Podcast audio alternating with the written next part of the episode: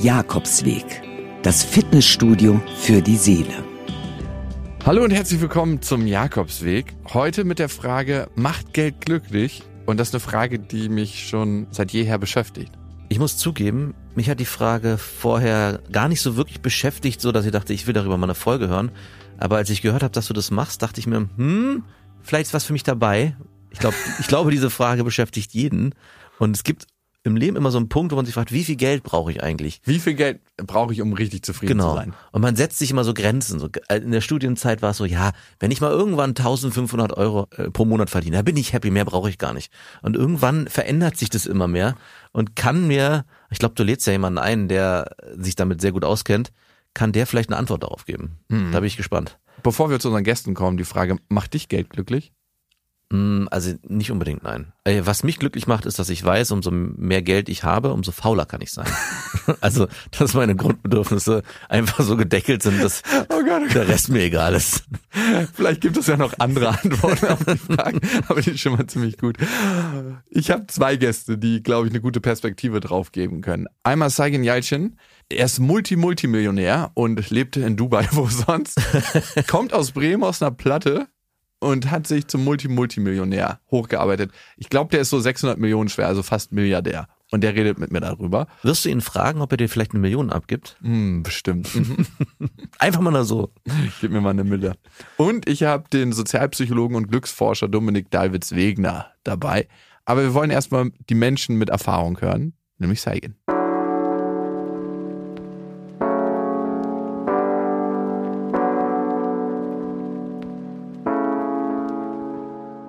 Reich sein, ne? Was bedeutet das überhaupt konkret? Ab wann ist man reich? Also so monetär gesprochen. Das ist eine gute Frage, die habe ich auch versucht zu beantworten in meinem Buch. Und zwar habe ich das aufgeteilt in vier Stufen. Die vier Stufen der finanziellen Freiheit. Level 4 ist einfach das, was manche Menschen oder die meisten Menschen reich nennen. Aber man kann anfangen mit dem Level 1. Das ist einfach, dass man mit einem aktiven Vermögen seine Rechnungen bezahlen kann. Und im Level 2 ist das, dass man schon mit einem passiven Einkommen machen kann. Level 3 ist, dass man mit einem aktiven Einkommen sich schon Luxus leisten kann. Und Level 4 ist, dass man sich mit einem passiven Einkommen Luxus leisten kann. Und du bist Level 4? Ja, genau. Also nach meiner Definition wäre ich im Level 4. Und, aber ich habe auch was dazu noch mehr beigetragen. Und zwar habe ich nicht nur dafür gesorgt, dass ich mehr verdiene, sondern dass ich auch weniger brauche. Ja, ich sage immer, was ist reich sein? In dem Sinne kann man sagen, wenn man viel hat oder wenig braucht. Und das Beste ist beides. Was heißt das wenig brauchen? Also wie lebst du denn? Wie kann ich mir das vorstellen? Also lebst du ästhetisch, guckst auch beim Einkaufen darauf, was du einkaufst oder so? So stelle ich mir dein Leben nicht vor. Also was heißt das ja, konkret? Eigentlich genau so, wie du dir das nicht vorstellst. Und zwar war ich vor zwei Jahren, zwei, drei Jahren ungefähr wirklich eine arme Seele in einem riesen Palast. Ja, ich habe alleine gewohnt mit über 1000 Quadratmetern, mehreren Autos. Und dann habe ich mir einfach irgendwann gesagt, hey, das ist nichts für mich. Ich habe das auch dann angekündigt, habe gesagt, ich werde alles, was ich habe, für einen guten Zweck widmen. Und äh, das meiste geht jetzt auch für medizinische Forschung und für Unternehmer. Ja, ich investiere das meiste, was ich habe, in diese beiden Bereiche. Das hatte ich dann auch angekündigt und habe mich dann wirklich komplett von meinem Haus, von meinen Autos, von teuren Uhren, alles getrennt und habe nur noch aus dem Koffer gelebt und wirklich fast anderthalb Jahre eigentlich nur um 22 Uhr ungefähr entschieden, wo ich wohnen sollte. Also auch nur übernachten sollte. Teilweise habe ich in einem 50-Euro-Hotel übernachtet und teilweise dann, wenn ich wollte, ich nenne das dann Cloud Living oder On-Demand Living, auch in einem Penthouse gewohnt. Je nachdem, wie ich es möchte. Aber ich habe mich von diesen Recurring Expenses, also von den wiederkehrenden Ausgaben komplett getrennt, von den materiellen komplett getrennt, habe gesagt, ich lebe nur noch das, was ich brauche. Und das ist dann irgendwann jetzt dazu gekommen, am Ende, dass ich mich wirklich in die kleinste Wohnung, die ich habe, die ich irgendwann mal gekauft habe, da habe ich mich jetzt eingenistet. Das ist eine Einzimmerwohnung und da fühle ich mich wohl. Und was ich da gemacht habe, ist, habe ich meine Baseline reduziert. Weil ich habe irgendwann gedacht, was macht mich glücklich? Und ich, wenn ich zurückgeschaut habe, waren das Momente. Und dann habe ich gemerkt, dass dieses Glücklichsein nicht die Baseline, also diese Basislinie ist, sondern die Schwingungen. Ja, also das heißt, Basislinie bedeutet für mich so deine Grundlaune. Mhm. Ja, die ist ja nicht immer happy. Mhm. Aber dieses Happy sein, das sind immer diese Momente und diese Schwingungen. Also das heißt zum Beispiel, du kriegst ein Geschenk und in dem Moment freust du dich. Oder du triffst eine Freundin oder äh, einen Freund und du freust dich. In dem Moment wirst du glücklich. Also dieses ewige Glücklichsein gibt es nicht. Es gibt diese Schwingungen. Da habe ich gesagt, ich muss diese Schwingungen nicht maximieren, sondern ich muss sie von der Frequenz her maximieren. Das heißt also nicht die Intensität, sondern die Frequenz. Öfter Momente haben, die mich kurz glücklich machen, anstatt einmal irgendwie so ein Bugatti kaufen und der macht mich dann auch nur für drei Minuten glücklich. Und das heißt, wenn ich jetzt diese Baseline reduziere, machen mich schon die kleineren Sachen glücklicher. Und dadurch spüre ich sogar diese kleineren Schwingungen. Ja?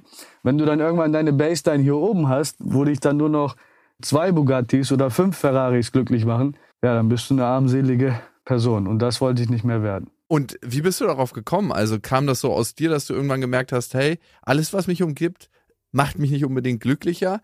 Man könnte das auch anders deuten. Man könnte auch sagen, du bist ja in Bremen groß geworden im Plattenbau, ne? Und du kennst ja dieses Gefühl von, meine Uroma hat in der Platte gewohnt, mein Papa hat in der Platte gewohnt und du kennst ja dieses Gefühl von, hey, was bedeutet eigentlich zu Hause für mich? Es kann auch sein, dass du gesagt hast, dieses Gefühl von zu Hause verspüre ich eher in einer kleinen Wohnung, weil das deine Sozialisierungserfahrung ist. Glaubst du, das hat auch was damit zu tun? Auch. Also ich fühle mich einfach wohl, wenn ich meine kleinen vier Wände habe und wirklich sehr basic leben kann. Mein Wohnzimmer ist jetzt kombiniert mit meinem Kleiderschrank und der Küche. Auf ja? 280 Quadratmeter. nee, es sind 60, 65. Ah, krass, okay, okay. Relativ klein. Ja, wie gesagt, ich habe es so reduziert. Und es liegt daran, erstens, wie du schon erklärt hast, äh, ich bin das nicht irgendwie gewohnt gewesen, fast mein ganzes Leben lang. Es hat jetzt, klar, in den letzten Jahrzehnten hat sich das schon verbessert gehabt. Aber wenn man einfach das nicht gewohnt ist, dann braucht man das nicht unbedingt. Mhm. Und ich wollte auch nicht in diese äh, Situation kommen, wo ich sage, dass ich es brauche. Ja? Aber der zweite Grund, und vielleicht auch der wichtigere, war, dass ich zurückgeschaut habe, geguckt, was hat mich glücklich gemacht. Und das waren eben nicht diese Dinge, sondern die Momente und gerade die Momente, wo ich andere Menschen glücklich gemacht habe. Damit meint er wahrscheinlich nicht den Rolls-Royce, den er Kendall Jenner zum Geburtstag geschenkt hat. All das war ein Realisierungsprozess für Saigin, ein Weg. Und auf seinen Weg, den Saigin selbst gegangen ist, will ich mich mit ihm begeben. Ich hatte eine relativ gute Kindheit. Also meine Eltern haben sehr viel durchgemacht. Sie kamen, also meine Großeltern kamen schon in den 60ern nach Deutschland und meine Eltern kamen dann äh, nach. Ich bin dann in äh, Deutschland geboren. Meine Eltern waren da noch Studenten. Als ich acht Jahre war, ist dann meine Schwester geboren mit einer schweren Behinderung und das hat natürlich meine Eltern sehr beeinträchtigt. Meine Mutter konnte nicht mehr arbeiten, musste auf meine Schwester aufpassen und das macht sie jetzt schon knapp 30 Jahre lang. Und sie hat Jura studiert, war auch schon Anwältin. Also das ist nicht so, dass sie einfach mal was Kleines aufgegeben hat. Sie musste wirklich ihr ganzes Leben dafür aufgeben und das auch relativ früh. Äh, mein Vater hat dann komplett sich um uns kümmern müssen, aber hat halt nicht ein großes Einkommen. Er durfte in Deutschland noch nicht arbeiten. Er hatte zwar schon Tiermedizin studiert in der Türkei, musste das aber in Deutschland nochmal machen, also Approbation machen, die ihm das erlauben würde, dann auch in Deutschland zu arbeiten. Das dauert natürlich Jahre. In der Zwischenzeit ist er putzen gegangen für paar hundert Mark und muss dann eine Familie ernähren. Und das ist das, was ich eine Meisterleistung nenne, weil in dem, von den ganzen Sachen habe ich nichts mitbekommen. Also von den finanziellen Sorgen, weil ich das sowieso nicht gewohnt war. Weil wir haben alle in eine, ja, in, in einer Einzimmerwohnung gewohnt. Also das Wohnzimmer war quasi auch ein Schlafzimmer für meine Eltern. Und das war okay. Ich war acht Jahre alt, neun Jahre. Was mich dann wirklich beeinträchtigt hat, war, dass meine Mutter und meine Schwester jahrelang im Krankenhaus waren. Ja, immer on und off. Und da habe ich gemerkt, wow, das Problem möchte ich lösen. Ja, also warum ist meine Schwester immer krank und warum ist meine Mutter immer im Krankenhaus und warum sind wir so traurig? Und die Lösung war natürlich, ja, Ärzte und Forschungsinstitute und das wollte ich als Kind lösen. Und als Kind denkt man halt auch anders. Man sagt, ja, dann äh, werde ich halt reich und kaufe mir jeden Arzt und jeden Wissenschaftler und dann heilen die meine Schwester. So, und dann wollte ich äh, Fußballer werden und habe dann wirklich bis zur A-Jugend-Bundesliga Fußball gespielt, um reich zu werden. Ja, und damit dann auch mein großes Problem zu lösen. Die Sache hat sich dann natürlich auch etwas geändert. Irgendwann habe ich realisiert, dass man, auch wenn man wirklich ein super Fußballer ist, dass man immer noch sehr unwahrscheinlich sehr reich damit wird. Ja, also auch wenn man der 500 beste Fußballspieler ist, ist man immer noch nicht ein Ultrareicher. Und habe dann gesagt, okay, vielleicht mache ich was anderes und habe auch wiederum in meinem jugendlichen Denken gesagt, ich werde Schönheitschirurg. Ich werde Arzt. Und weil die haben ja ein sehr glamouröses Leben und ich könnte ja erstens viel Geld verdienen und zweitens dann auch mich mit der Medizin äh, beschäftigen und dadurch dann vielleicht auch selber zur Lösung beitragen. Habe dann auch mein Praktikum gemacht, das man braucht, um Medizin studieren zu dürfen. Und dort wurde mir natürlich ganz klar gesagt, dass ich der schlechteste Arzt wäre und ich eher Business studieren sollte. Das hat auch die Krankenschwester gesagt, du wärst der schlechteste Arzt. Weil ich eigentlich diese Misere im Krankenhaus nicht sehen konnte. Ich konnte kein Blut sehen. Ich habe zwar mich mit dem Patienten sehr gut verstanden. Ich konnte sehr gut Brot schmieren und Kaffee ausschenken oder Videospiele spielen, aber mit Medizin hatte ich nicht viel am Hut. Ja, und dann ging es Richtung Business. Und dann habe ich mich daran gesetzt, die besten Unis oder Business Schools zu finden in Deutschland oder Europa und habe dann angefangen, an der WHU zu studieren. Und dein Ziel war immer Geld, um das Leben deiner Familie zu verändern?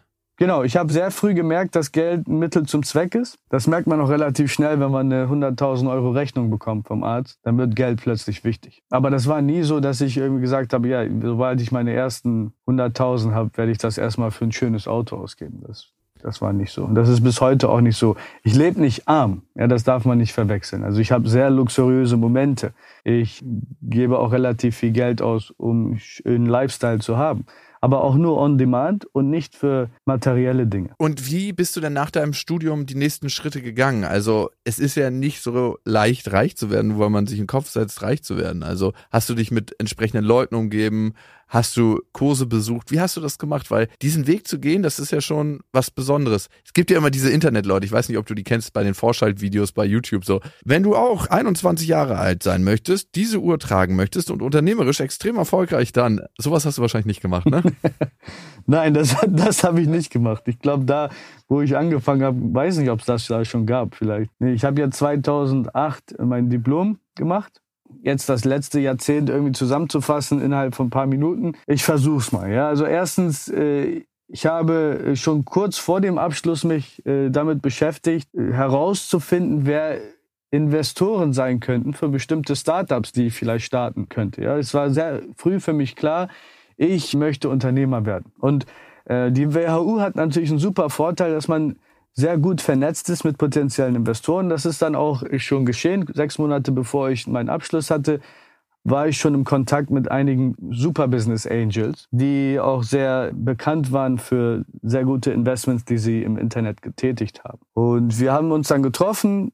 Ich kann mich noch dran erinnern, ich war in Bremen und der Investor, der ist ein deutscher Investor, hat aber in der Schweiz gewohnt, er hat gesagt, lass uns mal treffen. Und dann bin ich mit dem Zug gefahren, wirklich elf Stunden runter, habe mich mit ihm getroffen für eine Stunde. Und als wir dann fertig waren, ich habe ja am Anfang meinen Lebenslauf direkt gezeigt und er nahm meinen Lebenslauf, hat gesagt, du hast keinen Lebenslauf und hat den so weggeschmissen. Und in dem Moment habe ich gemerkt, dass ich mich 24 Jahre lang eigentlich nur vorbereitet habe. In der Schule habe ich mich vorbereitet, um bessere Noten zu haben. In der Uni habe ich mich vorbereitet, um dann Diplomkaufmann zu werden. Und dann habe ich noch Praktika gemacht, um Erfahrung zu sammeln. Ich habe in drei Ländern studiert, in drei Sprachen studiert. Ich habe in drei äh, Firmen Praktikum gemacht, ein Jahr lang gearbeitet. Und dann komme ich zu diesem Punkt, wo ich alle meine Zertifikate da reinschreibe, alle meine Errungenschaften. Und er sagt, du hast keinen Lebenslauf. Da habe ich gemerkt, dass niemand interessiert sich für deine Vorbereitung, sondern nur für das, was du wirklich geschaffen hast. Und ja, da habe ich gesagt, okay, wenn du meinst, dass ich keinen Lebenslauf habe, dann lass uns doch einen bauen. Wir fangen Montag an. Bin aufgestanden und wollte wieder gehen und er meinte, du, wie lange bleibst du denn noch hier in der Schweiz? Habe ich gesagt, ich fahre wieder zurück. Und er sagt, du bist jetzt wirklich elf Stunden mit Zug hierher gekommen und fährst jetzt elf Stunden wieder zurück, nur um dich mit mir um, äh, für eine Stunde zu treffen. Dann habe ich gesagt, ja. Und das war so ein Moment, wo er dann realisiert hat und zum ersten Mal habe ich ihn dann auch emotional gesehen, also zumindest hat er eine, einen Ausdruck im Gesicht, wo ich gemerkt habe, dass er gesagt hat, wow, das ist Einsatz. Das ist wirklich einer, der dieses Feuer in den Augen hat. Mit denen möchte ich zusammenarbeiten. Und das ist dann auch passiert. Ich bin dann irgendwann, nachdem ich meine ersten Versuche in Deutschland hatte, ich habe dann ein Jahr lang versucht, ein eigenes Business zu machen. Das ist dann auch relativ erfolgreich gewesen, aber im kleinen Stile. Habe vielleicht 20.000 Euro Investment bekommen von Freundinnen und hier und da. Ich hatte nicht so viel Geld von Freunden. Aber dann bin ich nach Dubai gezogen mit einem Rucksack und habe gesagt, ich mache jetzt hier ein Mode Unternehmen im Internet auf. Ja, das war damals, also wir reden hier von 2009, im Nahen Osten noch nicht verfügbar. Also man konnte online nicht viel kaufen. Wie bist du darauf gekommen? Ich habe es jetzt ein bisschen übersprungen, aber meine Firma, die ich in Deutschland da aufgebaut hatte, das war ein Lieferant für Shoppingclubs. Das waren so wie Zalando Lounge oder Brands for Friends. Das waren so exklusive Websites, wo man sich anmelden musste. Und dann hat man Zugang bekommen zu Brandkampagnen. Die liefen dann irgendwie zwei Tage lang. Da kriegt man bis zu 90 Prozent Discount auf bestimmte Markenartikel, die vielleicht von einer Saison waren, die nicht mehr ganz aktuell ist. Ja? Und diese Shoppingclubs wurden so erfolgreich, dass sie selber Trends schaffen konnten. Und ich war ein Lieferant für die. Ja, ich habe dann meine eigene Marke da etabliert habe gesagt, ich möchte an Shoppingclubs liefern. So, ich hatte das Geschäftsmodell dann auch relativ gut verstanden und habe gesagt, hey, wo gibt's das denn alles? Und habe geguckt, das gab es schon fast überall, außer im Nahen Osten. Habe gesagt, das werde ich dort machen. Und habe dann natürlich meine Investoren-Connections, die ich dann schon ein Jahr vorher aufgebaut hatte, genutzt, um dann auch andere Investoren zu bekommen und auch das Team zu recruiten. Das hat dann ungefähr so sechs bis neun Monate gedauert. Ich habe mich da in so ein Restaurant gesetzt mit kostenlosem WLAN und habe dort meinen Businessplan geschrieben in Dubai und habe dann auch es wirklich tatsächlich geschafft, mit 1,9 Millionen Dollar anzufangen an Investment. Da waren auch große äh, namhafte Investoren dabei, wenn ich jetzt drüber nachdenke. Und das war dann das erste Venture Capital backed Unternehmen, das ich dann gegründet hatte. Das wurde dann auch zum größten und erfolgreichsten E-Commerce Unternehmen im Nahen Osten. Das haben wir dann zwei Jahre später auch fusioniert. Da haben wir dann die Gruppe, Soup.com Gruppe gegründet und das wurde dann später an Amazon verkauft, da wo wir schon ja, knapp 4000 Mitarbeiter hatten man merkt, ich habe sehr schnell mal hier versucht, alles zusammenzufassen, aber das ist so passiert. Und dann 2013 hatte ich in der Zwischenzeit schon, obwohl ich noch Teilhaber in der Gruppe war, hatte ich aber schon Seller gegründet. Und das ist dann auch jetzt der größte Autohändler im Nahen Osten online. Aus meiner Sicht ist es ein recht erstaunlicher Weg. Es gab hier niemanden als Role Model Unternehmer in der Familie von Saigin.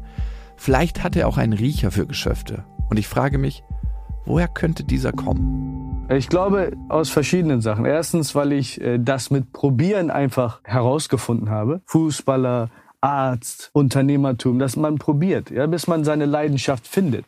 Ich glaube, das ist auch der beste Weg, die besten Ideen herauszufinden, indem man halt mehrere Sachen probiert. Und das war sehr wichtig für mich und das würde ich auch vielen jetzt noch mitgeben. Nicht unbedingt denken, dass man alt ist, wenn man 40 ist. Ja, die erfolgreichsten Unternehmen der Welt, Startups, werden von 45-Jährigen gegründet. Ja? Also, man muss viel probieren, bis man es findet. Dann habe ich aber auch im Studium gemerkt, dass ich mit wirklich brillanten Menschen äh, unterwegs war. Und das ist auch einer meiner größten Learnings von der Uni, dass ich diese Menschen kennengelernt habe. Und da waren auch einige sehr getriebene Unternehmer. Das pusht einen natürlich auch. Gleichzeitig, und das erwähne ich auch im Buch, ich sage, wie findet man denn eine gute Geschäftsidee? Ja?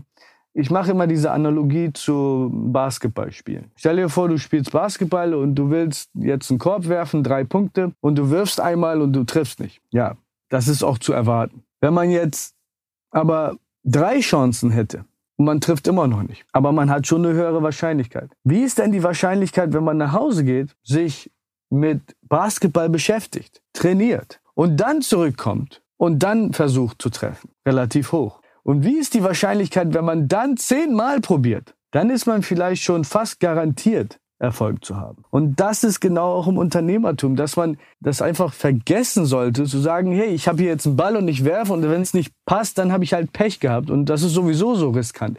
Natürlich ist das riskant, wenn man halt keine Ahnung davon hat und einfach versucht, einen Drei-Punkte-Korb zu werfen. Und das sieht aber ganz anders aus, wenn man sich damit beschäftigt. Und das ist auch eines der Dinge, die man machen muss, bevor man wirklich diesen Sprung ins kalte Wasser macht. Ja, das heißt, man muss bestimmte Fähigkeiten haben. Ja, also Business studieren ist keine Pflicht, aber man muss bestimmte Fähigkeiten haben, um ein Unternehmen leiten zu können. Ja, man muss eine Bilanz lesen können, eine G&V lesen können. Man muss verstehen, was eine Cashflow-Statement ist. Man muss einfach auch einen Businessplan schreiben. Nicht unbedingt diese Geschwafel und Text herum, sondern wirklich die Zahlen. Ja, was ist denn der erste Deckungsbeitrag von deinem Produkt oder der zweite Deckungsbeitrag? Solche Sachen äh, muss man verstehen, weil sonst fährt man gegen die Wand, ohne es überhaupt zu merken. Das zweite war auch, dass ich mich in diesen Ozean von Informationen in den Bereichen mich bewegt habe, wo viel über Startups geredet wurde. Ich habe mich äh, mit Blogs beschäftigt, äh, mit Nachrichtenartikeln, die über Startups reden, die gerade Finanzierung bekommen haben. Ja, nicht unbedingt in meinem Markt. Aber man kann dann sehr gut Ideen schon herauspicken, die in anderen Märkten funktionieren. Die besten Unternehmen der Welt sind keine Erfindungen. Sie sind innovative Implementierungen von bestehenden Geschäftsmodellen. Also ich bin auch der festen Überzeugung, dass ein Erfinder nicht unbedingt der beste Unternehmer ist. Wenn du unterteilen müsstest in Glück und Können, da wo du heute stehst, wie viel ist davon Schicksal, Glück, wie viel davon ist Können? Ich habe ja hunderte von Unternehmern kennengelernt. Und dann habe ich mal geguckt, was sich so herauskristallisiert hat. Was war denn so der gemeinsame Nenner von den Menschen? Und da waren sechs Gründe, oder sechs Eigenschaften, die alle hatten und auch drei Eigenschaften, die alle nicht hatten. Ja? Zum Beispiel, es gibt drei Gründe fürs Scheitern. Zur falschen Zeit am falschen Ort geboren werden mit schweren mentalen Behinderungen. Wenn wir das schon äh, vermieden haben, dann haben wir Glück. Und dann gibt es diese sechs anderen Faktoren, die ich bei äh, Unternehmern gesehen habe. Und ich werde das hier jetzt nicht alles ausführen, aber eins davon ist, was ich äh, Standard der Exzellenz nenne dass man, und das ist auch interessant, ich nenne das die Glückkonvertierungsrate oder Conversion Rate heißt das im Englischen. Also, wie bereit bist du denn, wenn Glück dich trifft? Das bedeutet, Glück ist ja nur eine reine Form von Zufall. Und viele Menschen kriegen das gar nicht mit, dass sie gerade Glück hatten oder gerade eine Gelegenheit haben, aber sie nutzen sie nicht, weil sie gar nicht vorbereitet sind. Sie waren gar nicht zum richtigen Zeitpunkt am richtigen Ort. Und das habe ich sehr stark gemerkt beim Fußball. Das hat unser Trainer sehr gut uns beigebracht.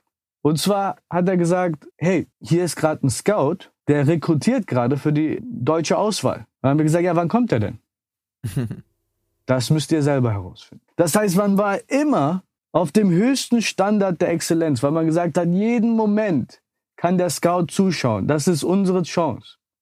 Und genau so ist Glück. Wenn man jetzt nur guckt, ob ein Scout da ist und dann anfängt, irgendwie versucht, das Höchstniveau deiner Leistung zu schaffen, ja, dann bringt das auch nichts. Was viel wichtiger ist, dass man dort merkt, man muss immer bereit sein. Und dann ist auch die Glückkonvertierungsrate viel höher. Glück hat jeder mal oder Pech hat auch jeder mal. Aber wie ready, wie bereit bist du, wenn Glück dich trifft? Und vor allem es auch zu erkennen, ne? das ist ja auch was. Mit einem bestimmten Mindset oder mit einem bestimmten Wissen, was du dann irgendwann hattest, kannst du das auch besser für dich erkennen, die Chance. Das ist ja auch.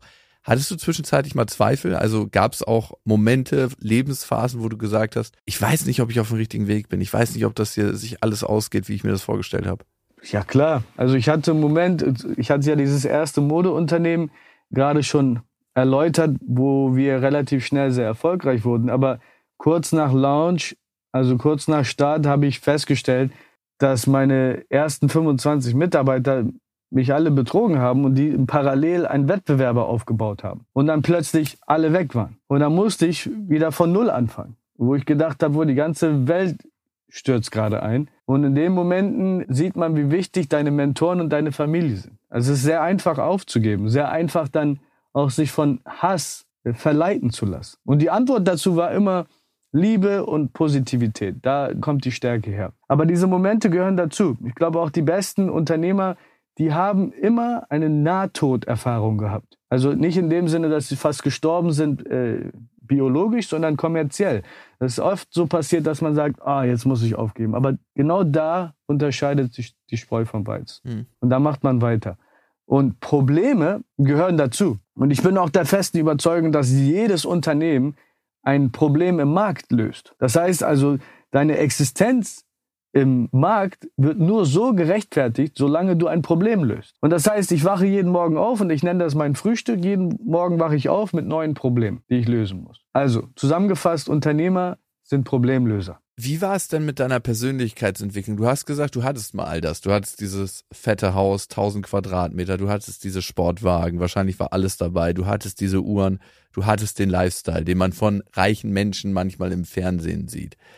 Hat es auch deine Persönlichkeit verändert? Hat das Geld, das gekommen ist, die ersten 50 Millionen, die ersten 100 Millionen, auch etwas in dir verändert? Ist sehr schwierig zu unterscheiden, woher was kommt. Ja, also in dem Sinne, ich habe mich natürlich weiterentwickelt. Meine Werte haben sich allerdings nicht geändert. Also für mich sind immer noch Integrität, Respekt, Werte wie diese sehr wichtig und die hatten sich nicht geändert. Was natürlich passiert ist, dass dein Zirkel sich ändert. Und da muss man sehr stark aufpassen, dass man dort nicht nur dann plötzlich mit den Leuten umzingelt ist, die man bezahlt. Ja, weil wenn man irgendwann aufwacht und man guckt herum und das sind alles nur Leute, die von dir Geld bekommen, dann hat man ein Problem. Und das ist, wo man dann auch anfängt, bestimmte Menschen aus dem Leben zu entfernen, wenn es toxisch wird. In dieser Folge geht es ja um Geld und Glück. Vor allem darum, ob Geld glücklich macht. Wenn es so wäre, gäbe es für Saigin als Multi-Multi-Multimillionär nur eine Antwort auf die Frage.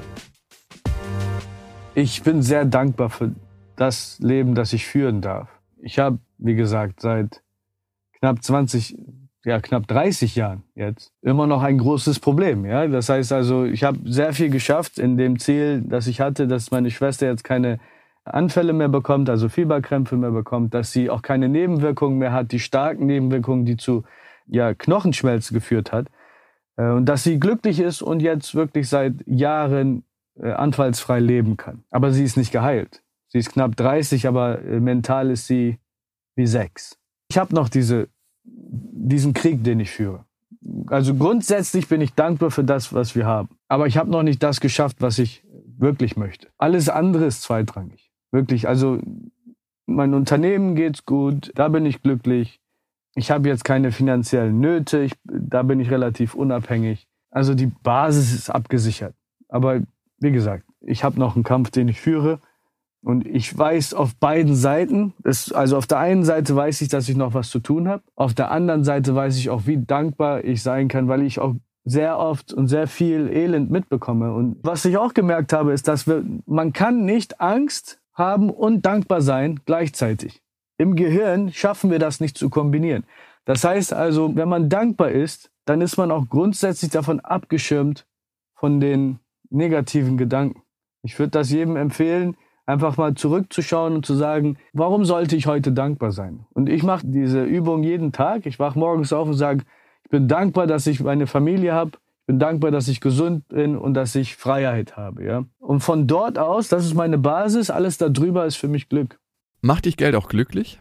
Geld macht frei, Geld macht einflussreich. Das Gefühl, dass etwas nicht passt und ich kann es nicht ändern, ist ein schlimmes Gefühl. Macht bedeutet, Veränderung zu schaffen. Dass man die Veränderung auch wirklich erzwingt. Das ist Macht. So, und wenn man diese Macht haben möchte, wenn man einflussreich sein möchte, dann schaut man mal so in die Vergangenheit. Das habe ich gemacht habe gesagt, wer waren denn die einflussreichsten Menschen in der Geschichte der Menschheit? Ich bin dann wirklich tausende Jahre zurückgegangen und habe mir diese Rankings angeschaut und habe gemerkt, dass 42 Prozent der Menschen, die dort in den Rankings erwähnt wurden, die waren auf irgendeine Art und Weise politisch aktiv. Dann habe ich geschaut, ja, wer waren denn die zweiteinflussreichen? Das waren religiöse Führer. Und die dritten waren Wissenschaftler. Auf Platz sechs waren dann Unternehmer. Und ich habe mir die Top Ten dann irgendwann aufgeschrieben und gesagt, was davon gilt denn heute noch? Und dann hat sich herausgestellt, dass es nur noch drei Bereiche gibt, wo man wirklich einflussreich sein kann. Und das ist Politik, Wissenschaft und Unternehmertum. Es kostet heutzutage 1,6 Milliarden Dollar eine politische Kampagne, die Präsidentschaftskampagne in den USA zu gewinnen der, der das meiste Geld auch investiert hat, wurde auch Präsident. Ja, das war nur zweimal eine Ausnahme, einmal bei Barack Obamas Wiederwahl und bei Donald Trump. Der hat aber sehr viel kostenlose Medien oder PR bekommen. Dann habe ich mir die Wissenschaftler angeschaut, habe gesagt, ja, hat das denn was mit Geld zu tun? Und da sieht man, dass die Länder, die am meisten für Forschung und Entwicklung ausgeben, auch die meisten Nobelpreisträger produzieren. Ja, sehr starke Korrelation. Auch dort sieht man, wenn man dort investiert in Forschung und Entwicklung, dann produziert man mehr einflussreiche Wissenschaftler. Meine Annahme ist hier, dass man als Nobelpreisträger auch sehr einflussreich in der Wissenschaft ist. Und das dritte ist, dann habe ich mir die 700 größten Startups in der letzten zehn Jahre angeschaut und habe geschaut, ob es dort eine Korrelation gibt zwischen Investment und Bewertung des Unternehmens. Und dort sieht man auch eine 76-prozentige Korrelation. Wenn man das zusammenfasst, dann sagt man, um einflussreich zu werden, also um etwas verändern zu können oder erzwingen zu können, eine Veränderung, die einem nicht passt, muss man einflussreich sein. Um einflussreich sein zu können, muss man in diesen drei Bereichen arbeiten. Und das ist auf gut Deutsch politisch aktiv sein, unternehmerisch aktiv sein oder wissenschaftlich aktiv sein. Und um dort erfolgreich zu sein, muss man die Fähigkeit haben, Investoren zu überzeugen. Weißt du, was ich glaube? Die Hälfte ist nur eine gute Idee. Die andere Hälfte und das Allerwichtigste und das Wichtigste auf der Welt ist dein Skillset, wie du mit Menschen kannst und wie du eine Story aufbauen kannst. Weil am Ende sitzt du ja immer vor einer Person und erzählst ihr deine Version von der Geschichte, ne? Und wie sich das aufbaut. Und wenn du das gut kannst, wenn du einen Menschen mit auf deine Reise nehmen kannst, ist das schon die halbe Miete. Und so begeisterst du auch letzten Endes Mitarbeiter. Wenn du ein Startup hast, dann sagst du nicht, hey, übrigens, ich kann dir genauso viel zahlen wie das 8000 Mann Unternehmen, das irgendwie für VW die Teile zuliefert. Da sagst du ja, hey, ich kann dir im Moment noch nicht viel zahlen, aber ich habe die und die Vision und das und das wird es eines Tages. Und du kannst jetzt dabei sein und alles mit verändern. Genau man wird es nicht beim ersten Treffen schon schaffen. Ja? Das heißt, meistens sagt man hier, das habe ich vor. Und dann zeigt man Momentum. Und dann zeigt man, dass man die Sachen erledigt hat, die man vorher versprochen hatte. Ja? Und dann erzeugt man FOMO. Ja, das FOMO in dem Sinne, dass die Person dann das Gefühl bekommt, etwas zu verpassen. Eine evidenzbasierte Story. So überzeugt man. Ich würde gerne nochmal auf den Kern, was dich antreibt. Du hast gesagt, deine kranke Schwester ist eine Sache, die dich antreibt. Gibt es da noch andere Sachen? Ich bin jetzt bei weitem nicht so geschäftlich erfolgreich, wie du es bist im monetären Sinne. Ich würde sagen, ich bin erfolgreich in dem Sinne, dass ich mit meinem Team das mache, worauf ich Lust habe, dass ich das in die Welt bringe, was ich als erstrebenswert ansehe und dass ich auch unabhängig bin. Also ich würde jetzt keine Forschungsangelegenheit finanzieren können, zumindest nicht im großen Stil, aber ich kann so die Sachen mir leisten, auf die ich Lust habe. Und ein Motivator war ganz lang, und das habe ich erkannt, Unabhängigkeit, also einfach frei sein und das machen zu können, was ich möchte. Ich bin relativ finanziell eingeschränkt aufgewachsen. Ich möchte nie wieder das Gefühl haben, fast pleite zu sein, ne? wenn du so Klassenfahrten nicht mitmachen kannst, immer die Klamotten von deiner Schwester trägst, bla bla bla. Das Gefühl möchte ich nicht mehr haben. Und es ist ein weiterer Faktor, den ich erst kürzlich erkannt habe. Mein Vater war Unternehmer. Irgendwann lief es dann bei ihm ganz gut. Und es ist immer auch die Anerkennung von meinem Vater. Es heißt, es ist ein Zusammenspiel aus mehreren Sachen, die mich antreiben. Was würdest du sagen, sind noch innere Motivatoren bei dir? Also das erste hattest du ja schon erwähnt. Hm. Das zweite ist auch genau das machen zu können, was man möchte. Wie du es auch erwähnt hast, dass man morgens aufwacht und sagt, ich möchte jetzt dieses Problem lösen oder ich möchte jetzt die Zeit dort verbringen. Das ist ja diese Freiheit, die man anstrebt. Und das dritte ist, ich hatte es auch erwähnt, dass man Einfluss haben kann. Ja, Einfluss in dem Sinne nicht, dass man unbedingt Menschen manipulieren möchte, sondern dass man bestimmte Sachen ändern möchte, die einem nicht passen. Und äh, diese Veränderung zu schaffen, ist nur möglich, wenn man auch Einfluss hat. Und Einfluss bekommt man aus, zum Beispiel aus Unternehmertum. Ich nenne das immer konsequenzlose Empörung.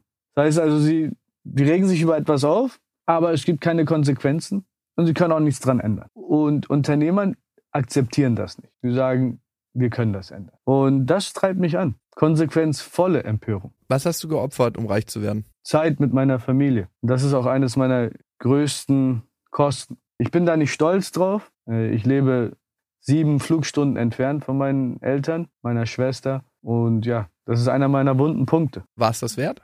Das kann man nicht beziffern, aber ich hoffe schon, weil wenn ich jetzt Nein sage, dann äh, würde ich, würd ich daran kaputt gehen. Du hast ja vorhin gesagt, du hast eine Dankbarkeitsübung, die du morgens machst, ne? Ich mache die by the way auch. Also immer das erste, was ich mache, ist drei schöne Dinge mir visualisieren, die an dem Tag passieren werden. Also so Sachen, auf die ich mich freue. Plus drei Sachen, für die ich dankbar bin. Und ich finde, man startet schon mal mit einem anderen Mindset in den Tag. Und vor allem nehmen wir die ganze Umwelt nicht wahr. Unser Gehirn ist ja ein wahnsinniger Filter. Wir nehmen vielleicht ein Prozent, 0,5 Prozent wahr. Und du richtest dich quasi dann schon mit deinem Geist auf das aus, was du auch erleben möchtest und was vielleicht dir ein gutes Gefühl gibt. Was sind noch andere Routinen, die du pflegst, wenn es das gibt, um dein Mindset zu schulen? Weil als Psychologe ist es ja so, dass ich mich viel, viel mit dem Geist beschäftige und eigentlich sind wir darauf programmiert, unglücklich zu sein, um eine Motivation zu schaffen, dass wir weiterhin am Leben sein wollen. Wenn wir zufriedene Menschen wären, dann würden wir den ganzen Tag auf der Wiese liegen und abwarten, bis ein Tiger kommt und uns frisst und uns keine Vorräte anhäufen. Dieses Mindset, was wir haben, ist nur heute nicht mehr so dienlich in der Überflusswelt, in der wir leben. Das heißt, wir könnten es jetzt langsam abschalten, wir könnten ein Update gebrauchen, aber dieses Update müssen wir uns selber raufspulen. Was machst du, um dein Gehirn zu updaten? Ich mache verschiedene Sachen. Also erstens bin ich der Tatsache bewusst, dass wir nur bestimmte Zeiten oder Stunden haben, wo wir wirklich Performance leisten können. Ja, also vielleicht zwei Stunden an Höchstleistung, dann nochmal vielleicht drei Stunden an Hochleistung und der Rest ist Medium- und Niedrigleistungsphasen, die man am Tag hat. Ja?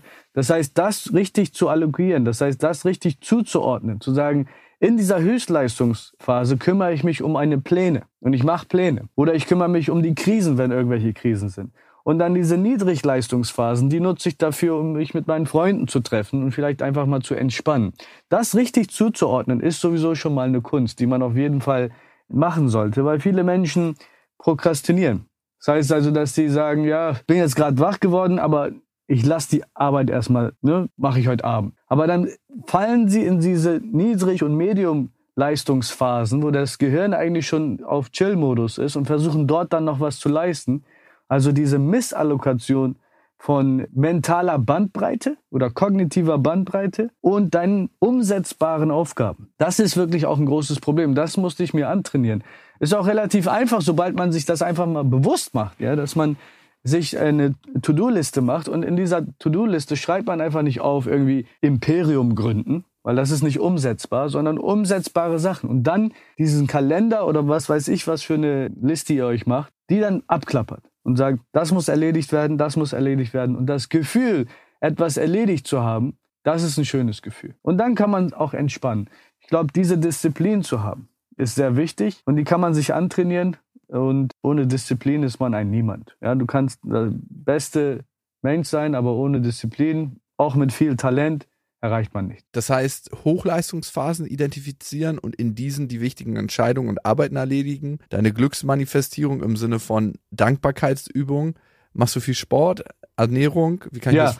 genau, das ist auch mega, mega wichtig. Also Sport, ich sage immer, wer keinen gesunden Körper aufbauen kann, kann auch keine gesunde Firma aufbauen. Das ist sehr wichtig. Hatte ich auch am Anfang in den ersten Jahren komplett vernachlässigt. Mittlerweile gehört das zur Routine. Das ist, ja, die Grundbasis. Ich sage immer, wenn man sich eine Baustelle anschaut, ja, dann sieht man schon, ja, am Boden schon, wie hoch dieser Turm sein wird. Und diese Basis, das ist deine Gesundheit. Ja, wenn da irgendwie schon anfängt, irgendwie Sand zu sehen oder es ist so unorganisiert, dann wird das auch kein hoher Turm und der wird auch bestimmt einbrechen. Drei letzte Fragen an dich. Und zwar habe ich letztens mit John Strolecki gesprochen. Der hat äh, zum Beispiel das Café am Rande der Welt geschrieben. Das ist so ein Erfolgsautor, Bestsellerautor aus den USA. Und da gibt es drei elementare Fragen und die möchte ich gern stellen. Einmal, hast du Angst vor dem Tod? Angst nicht, aber muss nicht unbedingt jetzt sein. Wofür bist du hier? Ja, das ist eine sehr interessante Frage, die ein Freund von mir immer gestellt hat, so ähnlich. Und zwar war das vor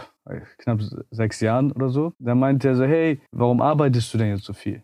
Da habe ich gesagt, ja, weil ich mir ein schönes Auto kaufen möchte. Also, und dann was? Gesagt, ja, ein schönes Haus. Und dann was? Sagt, ja, noch ein schönes Haus. Und dann was? Ja, vielleicht ein Privatjet. Ja, und dann was? Und er hat einfach nicht aufgehört, und dann was zu fragen. Und irgendwann habe ich gemerkt, okay, ja, warum mache ich das denn eigentlich alles? Und am Ende kam heraus, um etwas oder jemanden zu kreieren. Aber wie bist du zu dem Gefühl gekommen, dass du schon was bist? Also hättest du auch, wenn man dir dein ganzes Geld wegnimmt und sagt, du bist jetzt wieder in Bremen in der Platte und bist was ganz anderes geworden und verdienst, weiß nicht, zweieinhalb brutto im Monat. Hättest du das gleiche Gefühl über dich, glaubst du? Wer du bist? Wenn man mir meinen Sinn nicht wegnimmt, hätte ich das gleiche Gefühl. Aber ich glaube nicht, dass ich äh, mich ja so mental auch weiterentwickelt hätte. Mhm. Ich habe viele Sachen gesehen, viele Menschen kennengelernt und äh, ich sehe die Welt jetzt anders. Aber materiell kannst du mir alles wegnehmen. Ich habe die Übung ja schon selber gemacht. Aber mein Sinn, das ist, glaube ich, das, was das Wertvollste ist. Mein Mindset. Und die letzte Frage: Führst du ein erfülltes Leben? Mal ja, mal nein. Manchmal denke ich, ah, die Zeit hätte ich besser nutzen können. Oder ja, das habe ich jetzt nicht so gut gemacht. Aber wenn man ein Jahr zurückschaut und sagt, habe ich eigentlich ein erfülltes Leben gehabt? Habe ich das geschafft, was ich schaffen wollte? Habe ich die Ziele ungefähr so hinbekommen, wie ich das mir vorgestellt hatte? Ja, dann ja. Also in dem Sinne, ich mache das ja immer. Ich sage immer, wie hast du dir denn deine Zukunft vor einem Jahr vorgestellt? Und dann guckt man so zurück und dann sagt man, okay, und jetzt komm zurück zum heutigen Tag. Bist du die Person geworden? Und wenn ich dann sagen kann, ja, so schon in die richtige Richtung gegangen, auch wenn es nicht um 100 Prozent ist, dann denke ich, bin ich relativ erfüllt. Aber perfekt? Nein. Saigen hat übrigens ein Buch geschrieben, das in den nächsten Wochen erscheinen wird, wo er nicht nur seinen eigenen Weg zum Geld noch einmal aufschlüsselt. Das Gespräch mit Saigen war für mich sehr aufschlussreich und auch die einjährige Rückschau ist spannend. Bin ich seit dem letzten Jahr der geworden, der ich werden wollte in diesem Jahr? Für mich gibt es in den letzten Jahren einen Wandel bei der Frage. Es geht nicht um das Finanzielle, sondern vor allem darum, wie ich als Mensch geworden bin im Umgang mit anderen Menschen. Und vielleicht liegt genau hier auch das Glücksgeheimnis. Wer weiß.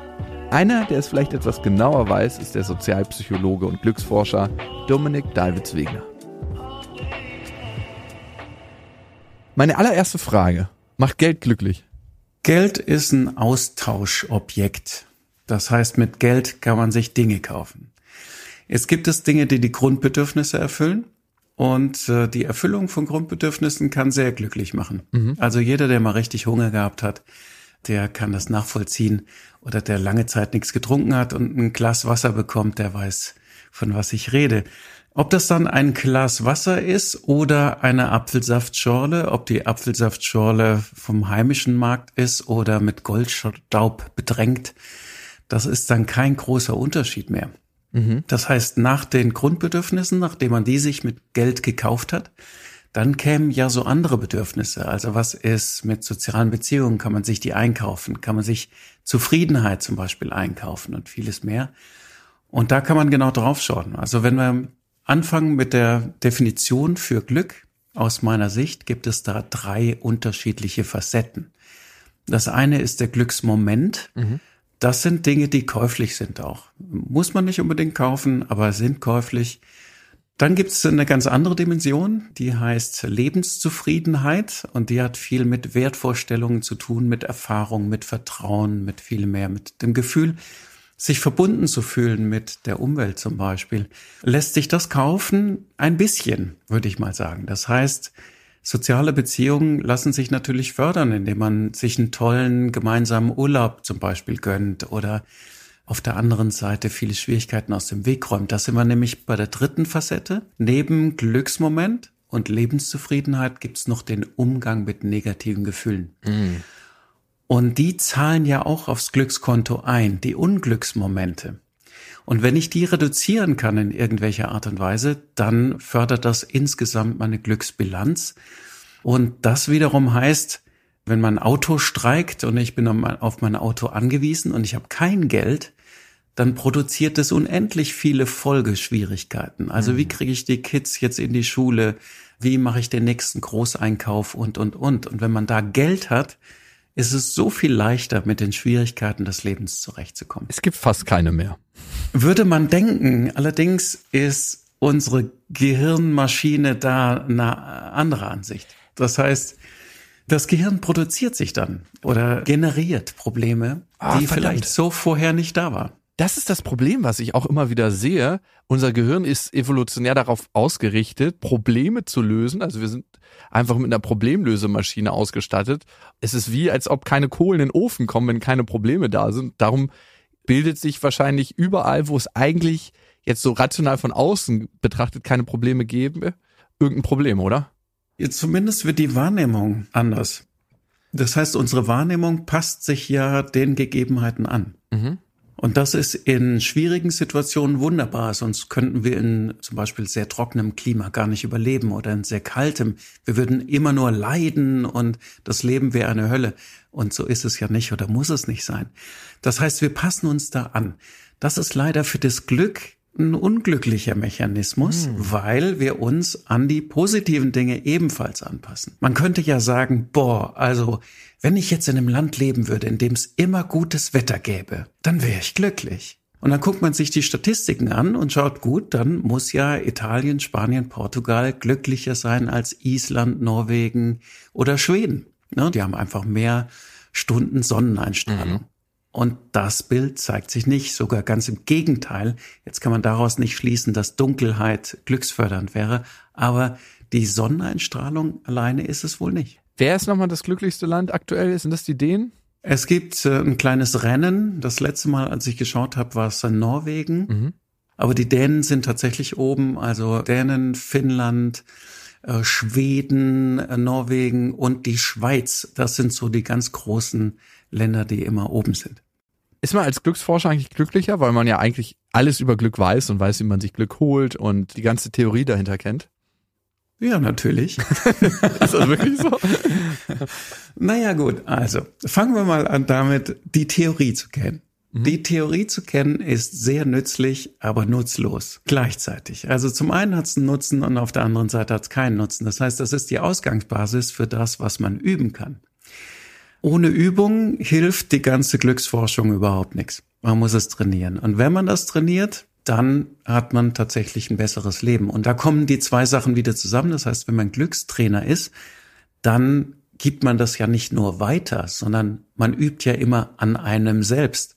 Wenn es um Stärken geht, wenn es um Dankbarkeit und Vertrauen geht, dann stärkt man ja gleichzeitig die eigene Psyche. Ja, Und das hilft.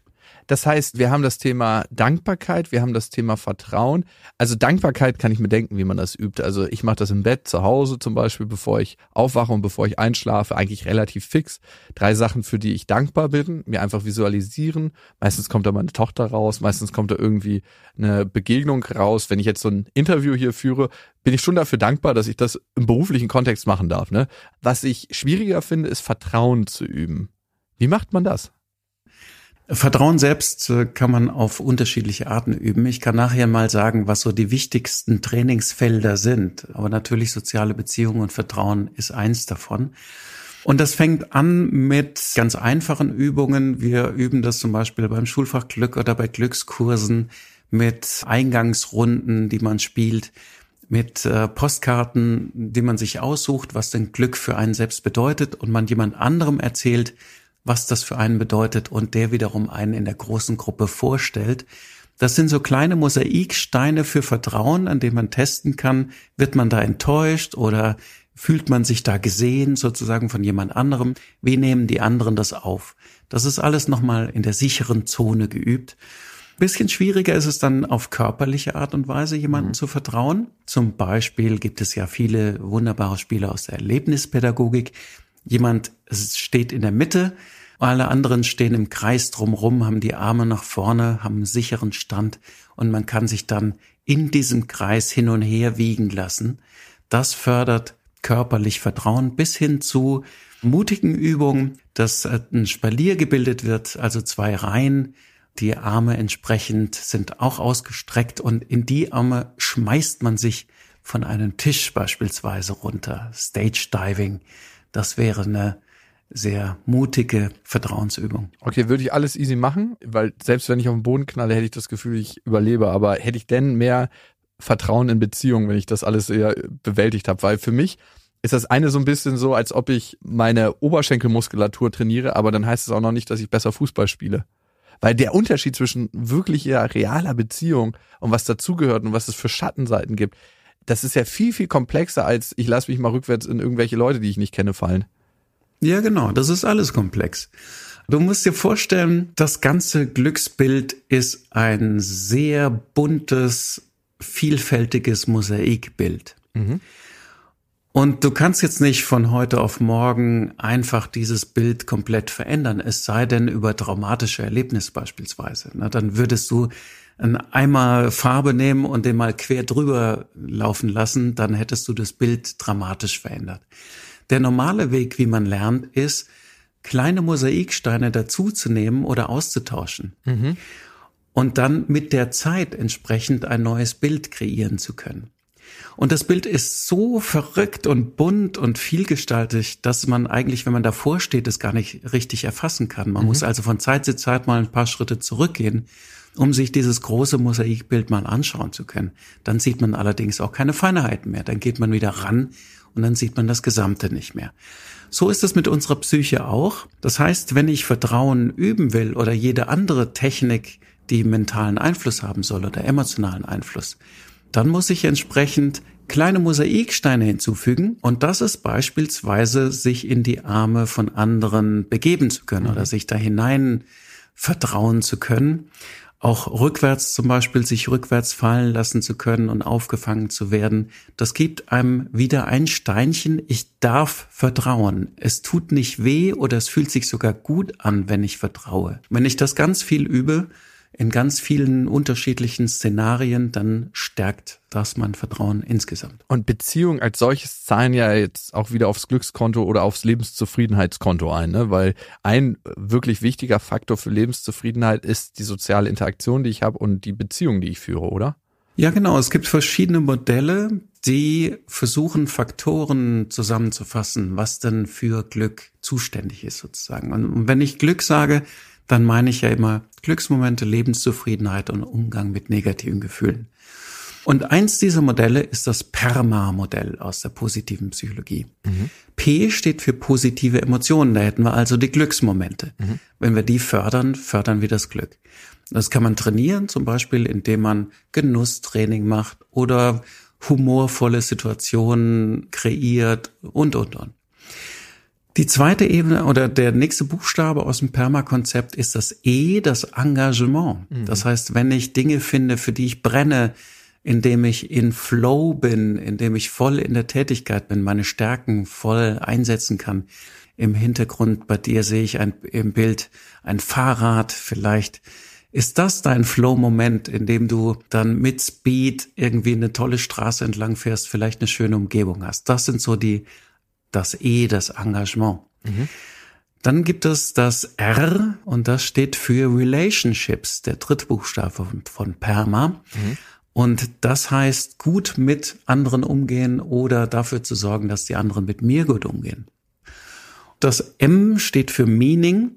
Das mhm. heißt, Sinn und Werte zu entwickeln die für mich stimmen, die für andere stimmen. Also das hat was Egoistisches und was Altruistisches an sich, mit Werten zu arbeiten.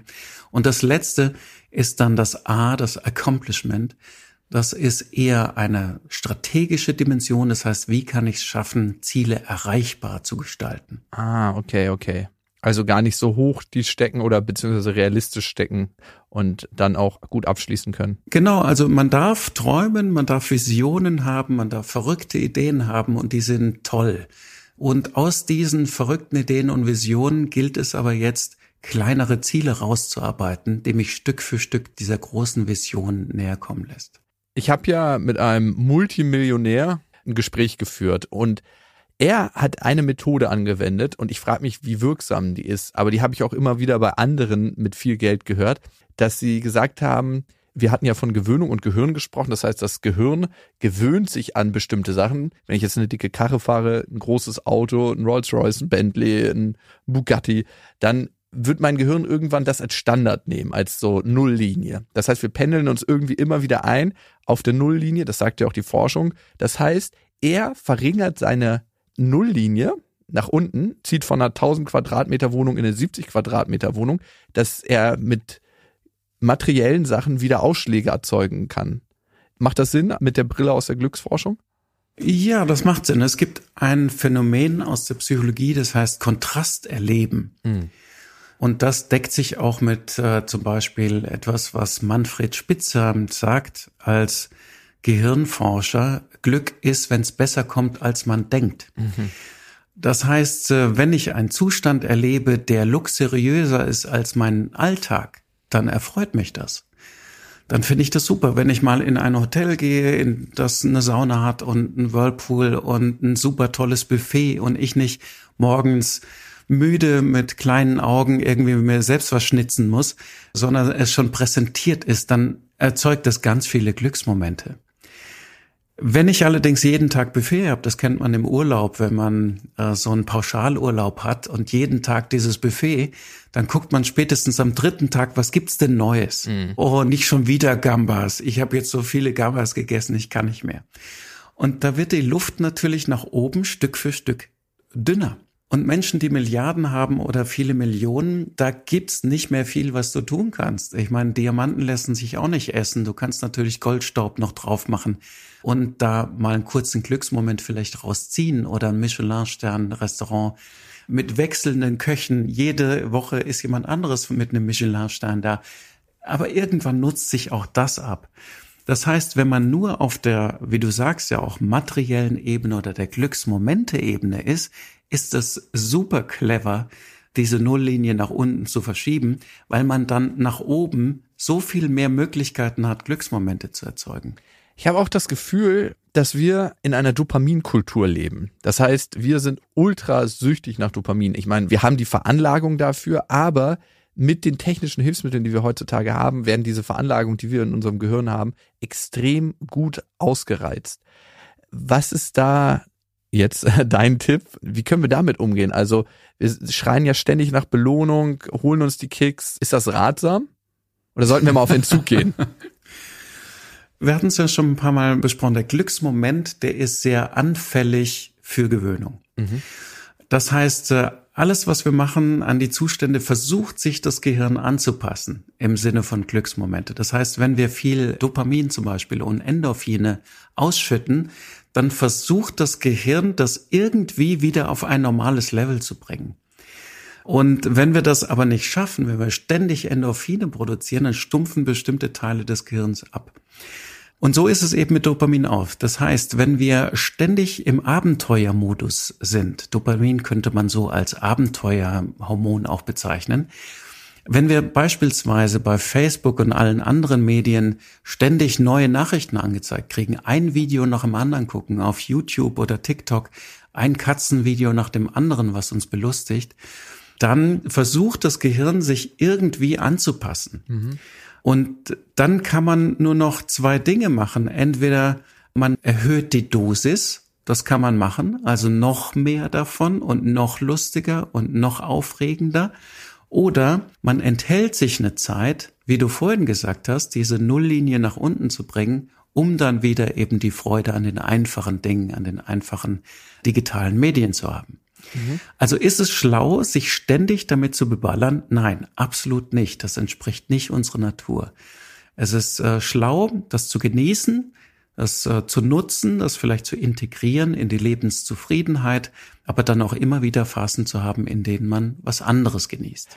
Wir hatten ja gerade schon gesagt, dass es so Menschen gibt, die immer so um sieben Punkte herumschwirren, wenn wir auf einer Glücksskala von 0 bis 10 unterwegs sind, andere auf acht, andere auf vier und egal was wirklich passiert, die pennen sich immer wieder da ein. Glaubst du, diese Menschen kann man mit Hilfe von Training tatsächlich glücklicher machen oder sind die so eingefahren in ihrem Programm, dass sie eigentlich immer wieder dann zu vier zurückkommen würden? Selbst wenn sie das Training regelmäßig absolvieren würden, kommen immer wieder zu einer vier zurück. Das Gute ist, das brauche ich nicht glauben. Da kann ich von Wissen sprechen, weil wir Hunderttausende von Probanden haben, äh, beziehungsweise die Meta-Analysen, die eben zeigen, dass bestimmtes Training positive Auswirkungen hat. Das hat allerdings Grenzen. Also es gibt insgesamt drei Einflussfaktoren, was unsere Grundstimmung und unser grundsätzliches Glückslevel bestimmt. Das eine sind die genetischen Voraussetzungen, das zweite sind die Lebensumstände, die wir haben und das dritte sind Einstellungen und Verhaltensmuster.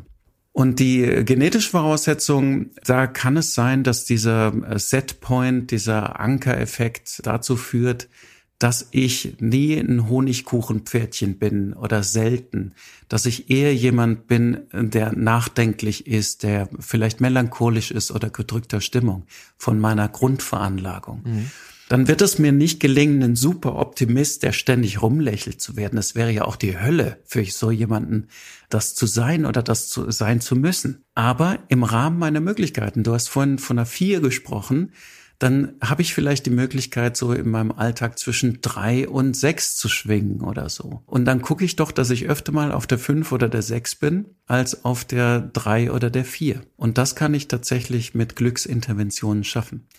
Jemand, der genetisch Glück gehabt hat, also im Sinne von positive Zufall, also gut ausgestattet genetisch, viel Dopamin produziert und Endorphine uns da leicht hat, der schwingt vielleicht so in dem Mittelwert um die sieben, aber der kann durch Training auch mal auf die acht kommen oder auf die neun und von einer 7,1 im Schnitt auf eine 7,4, was auch eben eine tolle Potenzialentfaltung ist. Also wir haben genetische Voraussetzungen, dann die Lebensumstände, die ja nur einen kleinen Teil ausmachen und wir haben die Einstellungen und Verhaltensweisen.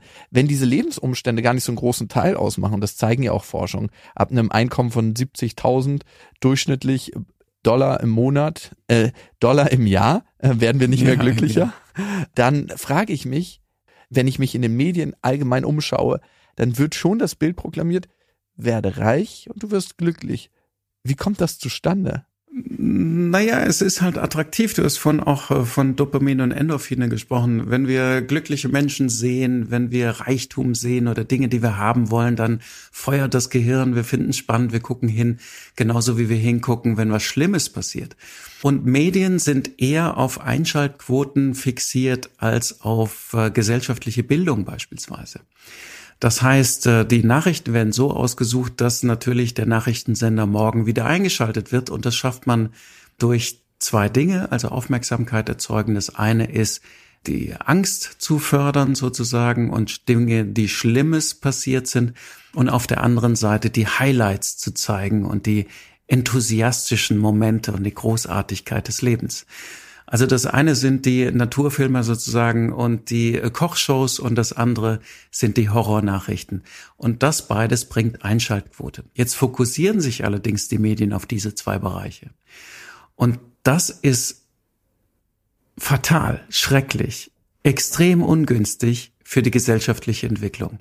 Das heißt, ich würde es mir sehr wünschen, wenn wir beispielsweise eine Positivquote bei den Nachrichten hätten. Also wissenschaftliche Durchbrüche beispielsweise, eine Gesellschaft, die zur Demokratie findet und, und, und. Unendlich viele Nachrichten, die positiv sind. Die bringen halt nicht so die Einschaltquote, finde ich aber einen gesellschaftlichen Auftrag für Nachrichtensender, auch diese Seite zu zeigen. Mhm. Die würde dann bloß niemand gucken, das ist das Problem. Es gibt ja auch so die positiven Nachrichten im Netz und die verbreiten sich jetzt nicht so stark wie diese ganzen Horrormeldungen. Genau, und deswegen eine Quote, also keine 100 Prozent, sondern sagen wir mal nur 20 Prozent. 80 Prozent Horror, 20 Prozent Glück. Warum nicht? Ja, total. Klar, aber die Medien reagieren natürlich auf unsere Hirnstruktur. Also einfaches Beispiel ist immer für mich das, wenn ein Mensch im Rollstuhl den Raum berollt, steigt das Glück bei den Menschen oder das Glücksgefühl und die Lebenszufriedenheit in dem Moment, wenn man laufen kann. Und das ist schon krass. Das sagt schon viel aus. Also es ist jetzt ein sehr hartes Beispiel, aber es sagt schon viel aus. Mhm, absolut. Das ist so genau, schade, ob das ja. Gehirn das will oder nicht, ist ja dahingestellt. Mhm. Ich weiß nicht, was das Gehirn will, aber es macht es. Ja. Das ist äh, tatsächlich der Fall. Und du hattest ja noch mal ein anderes tolles Beispiel gesagt. Und das heißt, na ja, wenn wir das alles sehen in den Medien, wie es gut läuft, also wie glücklich die Menschen auf Facebook sind, wie reich die Menschen auf irgendwelchen tollen Shows zum Beispiel gezeigt werden, was die sich alles leisten können und was weiß ich, wie attraktiv sie alle sind und so weiter, macht das nicht eher unglücklich. Und da gibt es tatsächlich äh, sehr viele Belege dafür, dass das passiert. Das heißt, die Vorspiegelung von Highlights als Normalzustand macht mein Leben natürlich grau und fad. Und das ist es nicht. Der Normalzustand ist wahrscheinlich das Leben, was die meisten von uns einfach führen jeden Tag.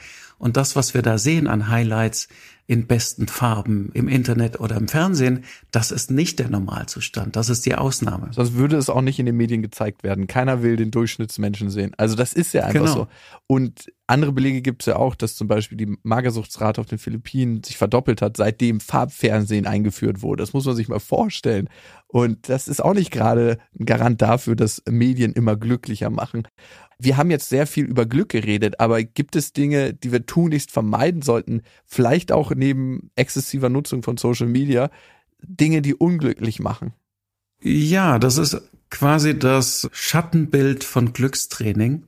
Wäre sich zu überlegen, genau das Gegenteil. Also was macht glücklich und was macht dementsprechend unglücklich und wie können wir das vermeiden?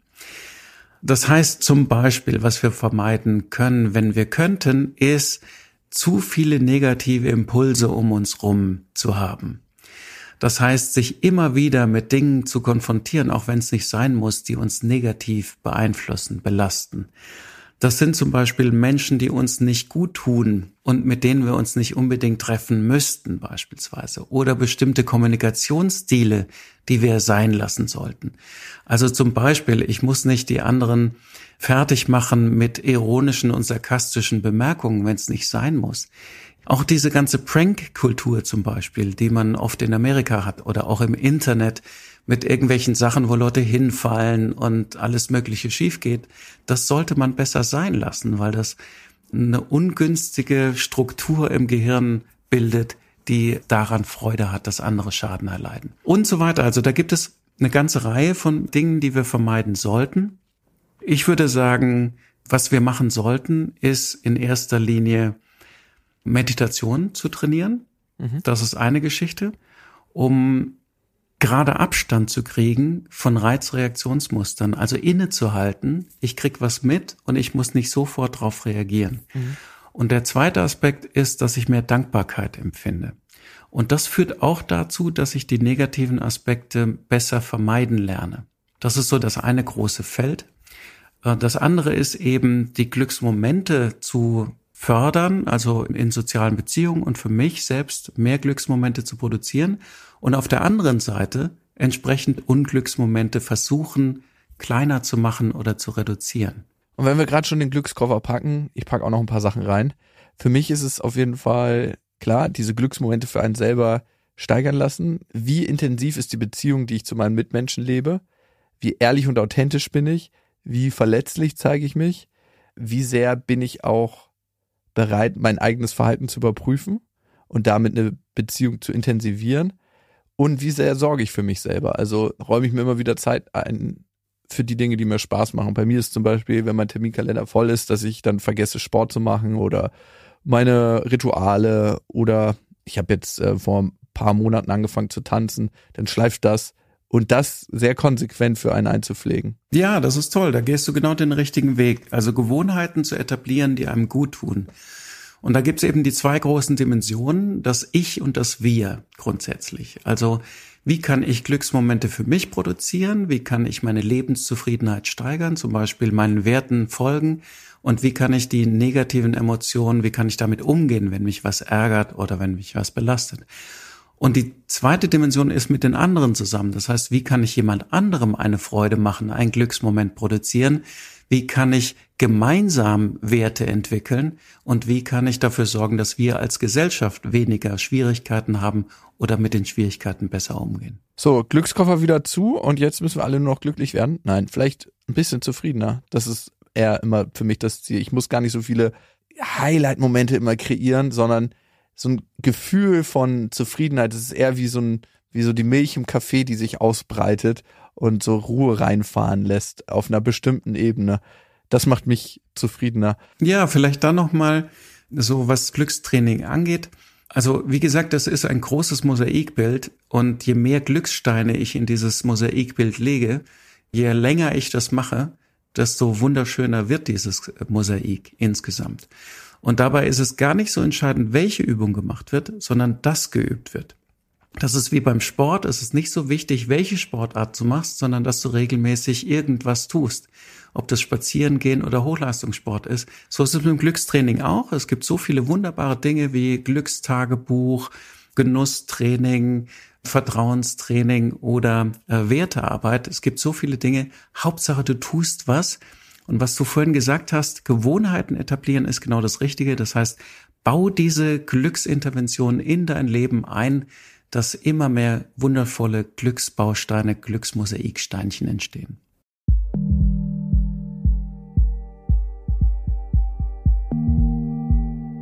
Max, was würdest du dir selber geben in Sachen Lebenszufriedenheit, in Sachen Glück?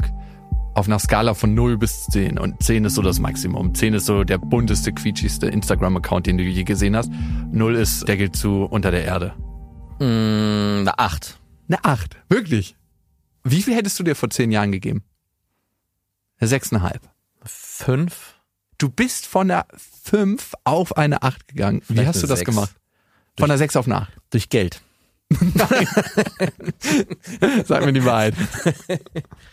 Äh, ich habe mich definitiv von meinem Job getrennt, Okay. den ich cool fand, aber der schon auch sehr zeit- und lebensraubend war. Mhm. Ich habe eine feste Partnerin und Familie. Die haben auf jeden Fall die drei Punkte gebracht. Okay. Feste Partnerin und Familie, wenn wir das mal auseinandernehmen. Wie viel bringt die feste Partnerin und wie viel bringt die Familie, die Kinder? Also dieses Klippenprinzip, wenn beide an der Klippe hängen würden, ne? Du müsstest einmal irgendwie auf eine Hand rauftreten oder auf zwei Kinderhände. Was würdest du machen? Ja, nicht äh, offensichtlich, oder? Ja, okay. Tschüss, Frau. Ich habe ja zu meiner Frau auch gesagt, alle zehn Jahre muss ich wechseln und die zehn Jahre sind fast um. Warum denn? Ich habe irgendwann gesagt, also mein Anspruch ist eigentlich, dass ich immer alle zehn Jahre eine zehn Jahre jüngere Frau haben will. Du ekelhafter Typ, ey. Da kannst du dich mit meinem Vater mal Und drüber was unterhalten. braucht man dafür, um sich das leisten zu können? Geld. Und darum hängt Geld und Glück zusammen. Aber was bedeutet eigentlich für dich Geld? Eigentlich nichts, nicht viel. Gar Nee? nichts. Nee, also ich habe es ja vorhin schon gesagt und das würde ich nochmal bestätigen. Also es ist nicht unbedingt, damit ich faul sein kann, aber wenn der Grundstock da ist, viel mehr brauche ich nicht. Also ich habe auch nochmal überlegt, So was, für, kleiner Kaktus. was ich für Ausgaben habe und ich habe so ein, meiner Frau so ein Taschengeldkonto und auf dieses Taschengeldkonto kriege ich pro Monat, ich glaube es sind mittlerweile nur noch, doch ich habe es erhöht, 200 Euro.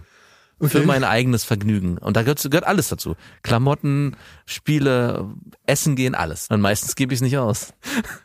Wirklich, du gibst es meistens nicht aus. Mhm.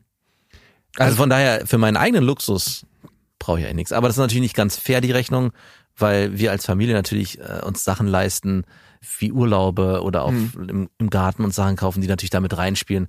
Und natürlich habe ich mittlerweile einen ganz anderen Luxus als noch vor zehn Jahren, der damit dazugehört. Und deswegen ist es so einfach zu sagen, Geld spielt keine Rolle, weil ich glaube, jeder gewöhnt sich an so einen gewissen Standard. Und man muss aufpassen, dass man diesen Standard nicht immer höher schraubt und irgendwann nicht mehr merkt, was würde eigentlich passieren, wenn ich das nicht mehr hätte. Mhm. Das fand ich super interessant, ne? was Seigen erzählt hat, das äh, Baseline-Prinzip, wie er es genannt hat, ich nenne es Nulllinienprinzip, dass irgendwann dein Gehirn das immer als neues Selbstverständlich annimmt. Ne? Je mehr du hast, du fährst diesen Bentley, du fährst diesen Bugatti, du fährst diesen Rolls Royce. Also das ist das neue, ja, okay, das ist jetzt der Standard. Äh, Worüber soll ich mich hier freuen? Gib mir was Neues. Das Ja. sagt das Gehirn dann. Ja. Und darum ist es super clever zu sagen, wenn man wahnsinnig viel Geld hat, das Problem haben wir nicht, dass man sagt, hey, man fährt die Nulllinie relativ gut runter. Das machen ja auch zum Beispiel Jay-Z und äh, seine Freundin Shakira. Nein, Beyoncé. Die sind doch gar nicht mehr zusammen, oder? Ah doch, Ah, doch, doch, das waren doch. die anderen beiden. Welche anderen beiden? Aber Aber Kanye West und äh, wie heißt seine Frau? ja, Kim Kardashian, die sind ja nicht mehr zusammen. leider nicht. Nein. Wir trauern um diese Beziehung. Auf jeden Fall, das machen die beiden auch, dass sie sagen, hey, sie gehen auch in nicht so gute Hotels, sie gönnen sich nicht immer Lu- Luxus, dass eben auch Luxus und mal was gönnen Ausschläge hat. Und dieses Nulllinien-Baseline-Prinzip kannst du ja auf jeder Ebene fahren. Ja. Selbst wenn du wenig Mittel zur Verfügung hast, kannst du sagen, okay, das ist mein Nulllinienprinzip von Natur aus und ab und zu gönne ich mir mal was und das hat dann Ausschläge. Hast du ein Nulllinienprinzip für dich? Ja, also In welchem bin, Bereich? Hm, Frauen? Was heißt denn das? Anscheißscherz. Oh Gott, das heißt denn das? Oh Gott, ich will es mir gar nicht ausmalen. Nein, nein, nein. Bitte nicht, da gehen Nee, wir nicht hin. Die blöder- Reise gehen wir nicht hin. Äh, äh, zehn Macho-Punkte gehen an. nein, nein, nein, war richtig schäbiger Oh, das Scherz. würde ja bedeuten, oh nein. Nee. Nein, nein, nein, nein. Lass uns da nicht reingehen in den Gedanken.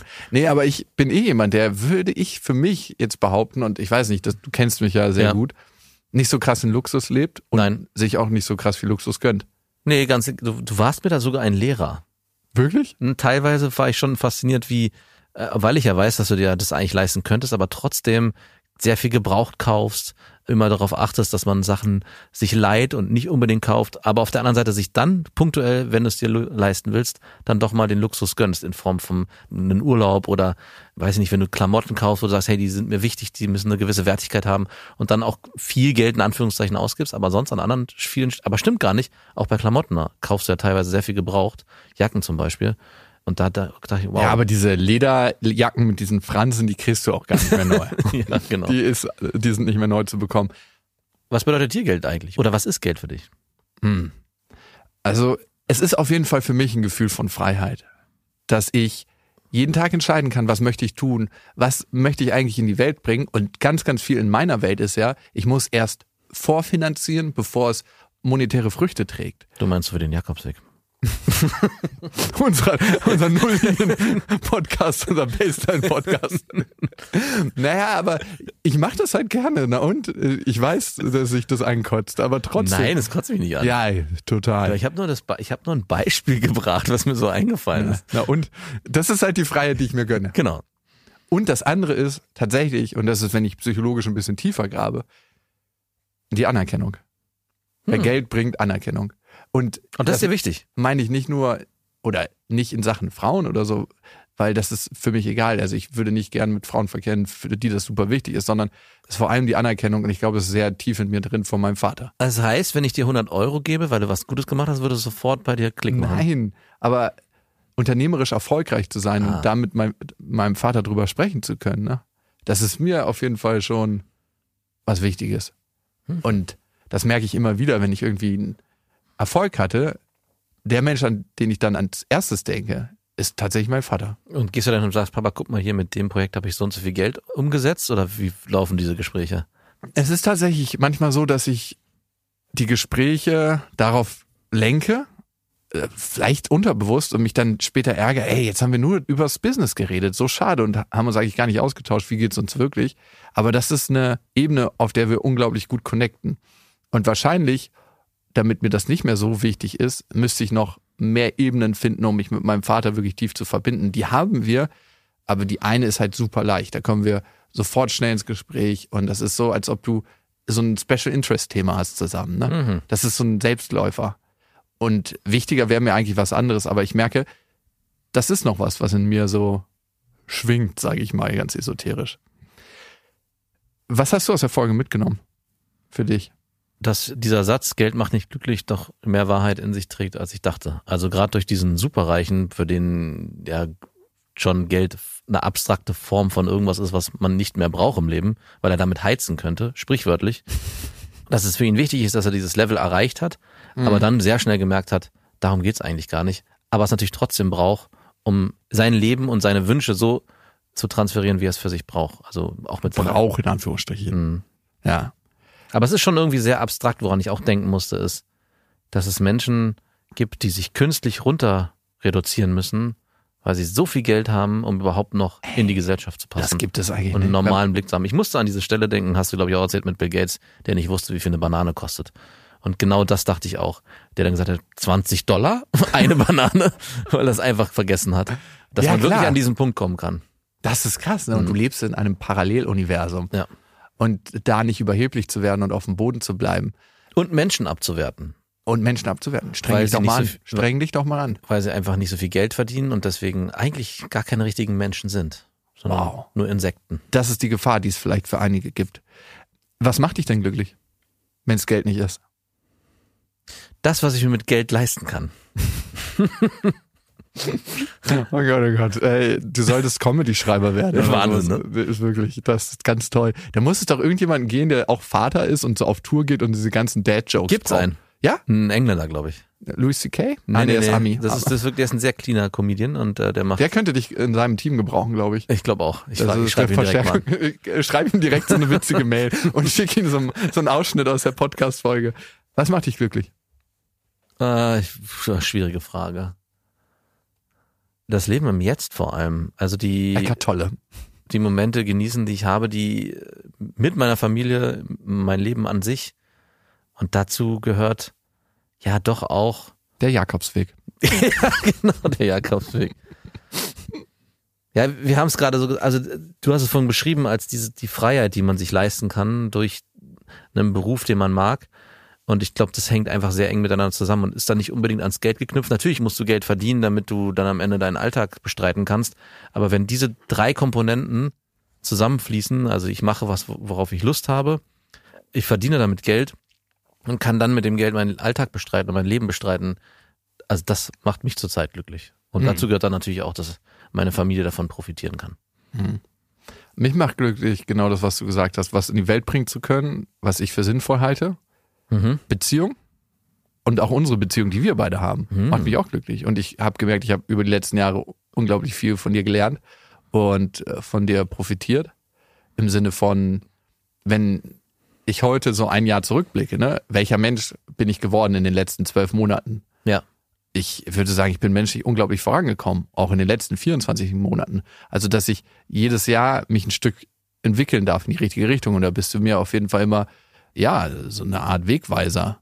Mhm. Und mit meiner Verletzlichkeit rausgehen, nicht mehr der unverwundbare Hund sein, Mhm. das macht mich glücklich. Und vorgespielte Highlights vermeiden. Das macht mich auch zufriedener. Was sind vorgespielte Highlights? Instagram! Ah. Ja, genau. Instagram, ne? Das ist eine wichtige Quelle, wo ihr uns findet, falls ihr uns auch mal auf Tour besuchen wollt. Und das andere, natürlich, ihr könnt diesen Podcast abonnieren auf eingängigen Podcast-Plattformen, auf Apple Podcasts, auf Spotify, auf Deezer, auf Amazon Music und auf Apple und auf Spotify könnt ihr diesen Podcast auch bewerten. Darüber freue ich mich sehr, weil ich lese da immer wieder in den Comments nach, was ihr so für mich da bereitgelegt habt. Das ist wirklich eine Art der Verbindung, finde ich, die man aufbauen kann. Und äh, ich finde es total interessant, darüber in eure Köpfe zu gucken. Also vielen Dank für eure Zeit und bis zum nächsten Mal. Jakobsweg. Das Fitnessstudio für die Seele.